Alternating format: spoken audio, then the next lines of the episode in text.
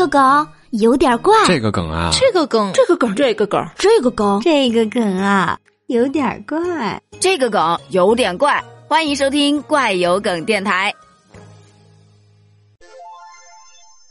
近日，在江苏连云港，有一名女子大半夜的接到了一个电话，对方说：“这里是周口市公安局，我这里收到了一份关于你的协查文件，你要带着身份证过来一趟。”有几个相关的问题需要跟你核实核实。这女子一听就意识到，这肯定是一个电信诈骗电话。哪个公安局会让你大半夜的带着身份证过去一趟呢？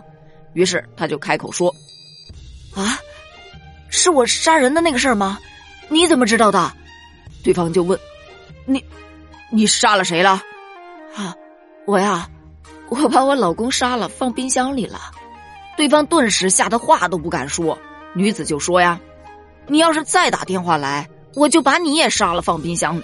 做个人吧，别做什么电信诈骗了。”这个事件发到网上之后，网友就开始吐槽了。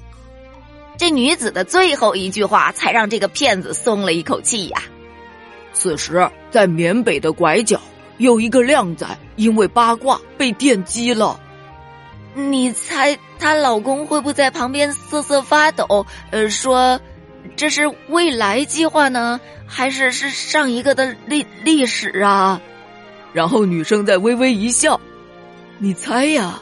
别想了，睡吧。这要是睡得着才怪呢！啊，好羡慕这种张口就能胡言乱语的能力呀！